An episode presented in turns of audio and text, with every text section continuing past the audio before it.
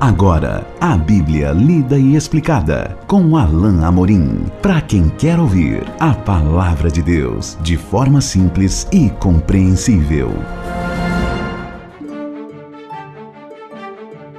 Olá, meu querido ouvinte. Estamos de volta com o programa Bíblia lida e explicada. Nós vamos continuar hoje o texto que começamos ontem de Mateus, no capítulo 1. Então pegue a sua Bíblia porque vamos estudar juntos a bendita palavra de Deus. Mateus capítulo 1, continuando a sequência do texto que vimos ontem, vamos para o versículo 7. Começamos ontem com a genealogia de Jesus e no versículo 7 continuamos a leitura assim: Salomão gerou a Roboão, Roboão a Abias, Abias a Asa, Asa gerou a Josafá, Josafá a Jorão, Jorão a Uzias, Uzias gerou a Jotão, Jotão a Acás, Acás a Ezequias, Ezequias gerou a Manassés, Manassés a Amon, Amon a Josias, Josias gerou a Jeconias e a seus irmãos no tempo do exílio na Babilônia. Esses versículos que acabamos de ler marcam um segundo momento na história de Israel.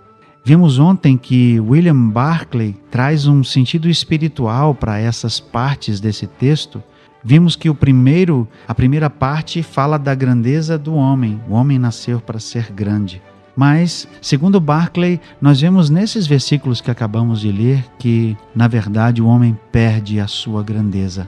O que nós vemos nesses vários nomes é uma realidade que é retratada lá no Velho Testamento, no livro de 2 Crônicas. A maioria desses nomes aqui foram reis de Israel, reis, filhos de reis que foram assumindo o trono, marcaram a sua geração, mas infelizmente o que nós começamos a ver depois de Salomão com o seu filho, lá no versículo 7, Roboão, nós vemos que pouco a pouco os homens que poderiam marcar a sua geração seguindo a Deus começaram, na verdade, a se afastar de Deus. Roboão, por exemplo, foi o responsável pela divisão do reino. A partir de Roboão, Israel não mais era um reino unificado, mas um reino dividido. Tínhamos agora o reino do norte e o reino do sul. E o que nós vemos registrado no, no livro de Segunda Crônicas, uh, se você depois puder conferir, é que a história de Israel é um registro uh, feito por Deus inicialmente nós vemos que a cada rei que surge há uma nota no início da menção do seu nome. O rei fulano de tal, e ele fez o que era bom aos olhos do Senhor. O rei Cicrano, e ele fez o que era mal aos olhos do Senhor. E infelizmente é isso que marca algumas dessas gerações, alguns desses nomes. Roboão, por exemplo, filho de Salomão, embora Salomão fosse o grande homem que era cheio de sabedoria, começou ele mesmo a se afastar dos caminhos de Deus. E Roboão, seu filho, teve como marca do seu reinado o seu afastamento da presença de Deus. Roboão não foi sábio, Roboão não soube buscar a Deus, ele se afastou dos caminhos de Deus. E nós vemos que, na verdade, nesses versículos aqui, nome por nome, e a maioria deles, como eu disse, é, nomes de reis como Roboão, como Uzias. O rei Uzias, por exemplo, foi um rei que no começo fez o que era bom aos olhos do Senhor. Ele começou o seu reinado de forma sábia, ele buscou a Deus, estabeleceu o seu reino na presença de Deus. Mas lá em 2 Crônicas nós lemos que no auge do seu reinado, quando ele estava bem estabelecido, quando o seu reinado estava próspero, o texto da palavra de Deus diz que o orgulho subiu ao seu coração. O seu coração ficou altivo na presença de Deus. E se tem uma coisa que nos afasta da presença de Deus, querido ouvinte, é quando nós somos orgulhosos. Porque quando nós somos orgulhosos, nós passamos a pensar que somos autossuficientes, e dessa maneira nós nos esquecemos de Deus, pensamos que não precisamos dele. E os nomes que estão aqui, na verdade, a maioria deles marcam homens que pouco a pouco se afastaram da presença de Deus. Sim, nós temos alguns nomes aqui, como os nomes de Ezequias, que foi um rei de Israel, o rei Asa, outro rei de Israel. Por fim, o rei Josias, lá no final, no versículo 10, esses nomes foram nomes de reis que marcaram a sua geração de forma positiva. Em alguns momentos da história de Israel, alguns reis se voltavam para Deus. Eles se lembravam da fé de seus pais, eles eram de alguma maneira influenciados e certamente tocados por Deus e buscavam o Senhor. Nesses momentos, Israel experimentava a graça de Deus. Nesses dias, no dia, nos dias desses reis, Israel experimentava uma volta aos caminhos de Deus. Eles faziam com que o povo se voltasse para Deus. E essa, meus queridos ouvintes, era a marca dessas pessoas aqui.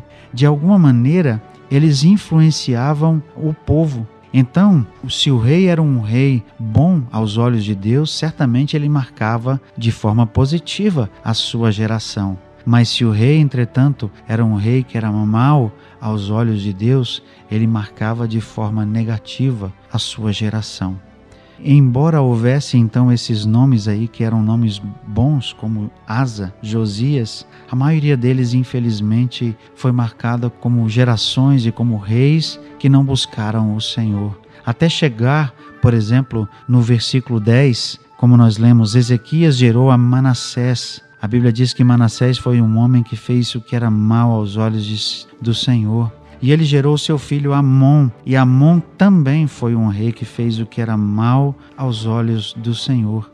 Nós vemos nesse texto aqui, e vemos nesses nomes, que realmente, como Barclay disse, o homem perdeu a sua grandeza. Pouco a pouco, os homens de Israel foram se afastando dos caminhos do Senhor pouco a pouco, o que nós vemos registrado aqui é que a maioria desses homens não marcou de forma positiva a sua geração. Eles se afastaram dos caminhos de Deus. E se nós vimos na primeira parte que o versículo 6 marca o nascimento de Davi e o nascimento de Salomão e o auge da nação de Israel, o que nós vemos com os nomes seguintes até chegarmos no versículo 11, nós vemos na verdade que o auge foi um auge de declínio. Foi um momento triste, terrível na história de Israel. Veja o que diz o versículo 11. Verso 11 diz assim: Josias gerou a Jeconias e a seus irmãos no tempo do exílio na Babilônia. Houve um tempo triste, um tempo sombrio na nação de Israel, em que Deus permitiu que o povo fosse feito cativo e fosse levado da terra de Israel e fosse morar, viver lá na Babilônia. O povo viveu cativo do rei da Babilônia, o rei Nabucodonosor, por cerca de 70 anos. Esse foi um período triste, sombrio da história de Israel. Está por trás desses nomes aqui, meus queridos ouvintes, um momento longo da história de Israel, mas um momento triste como nós dissemos, pouco a pouco a nação foi se afastando dos caminhos de Deus até culminar com esse momento em que a nação foi exilada, em que a, a nação foi conquistada pelo rei Nabucodonosor, o rei da Babilônia, e Israel foi destruída, Jerusalém foi capturada, o templo foi destruído. Isso lá nos idos do ano de 586 antes de Cristo. O povo foi levado cativo. E o motivo não foi político. O motivo não foi porque a nação não estava bem é, militarmente, certamente não estava, mas o motivo era espiritual. O povo havia sido levado cativo por causa de sua idolatria. O afastamento de Deus, a distância do Senhor e a queda do povo para a idolatria fez com que Israel então fosse levada cativa. O povo não mais aproveitou, não mais tinha a misericórdia do Senhor. Deus finalmente permitiu que o povo fosse levado e tivesse a paga, tivesse a responsabilidade por seus atos de idolatria. Essa foi a triste razão, o triste motivo que levou o povo para o exílio na terra de Babilônia. Mas graças a Deus, Deus é um Deus de misericórdia. E nós veremos isso no nosso próximo encontro, porque Deus permite que o povo volte. Deus permite a restauração. E essa é uma marca do Senhor, que mesmo quando permite que o nosso pecado traga consequências ruins, difíceis, no entanto, ele, por sua misericórdia, também permite a restauração. E nós veremos isso no nosso próximo encontro. E até lá, que Deus te abençoe. Acesse agora nossa plataforma e baixe os podcasts www.rede316.com.br. A Bíblia lida e explicada com Alain Amorim.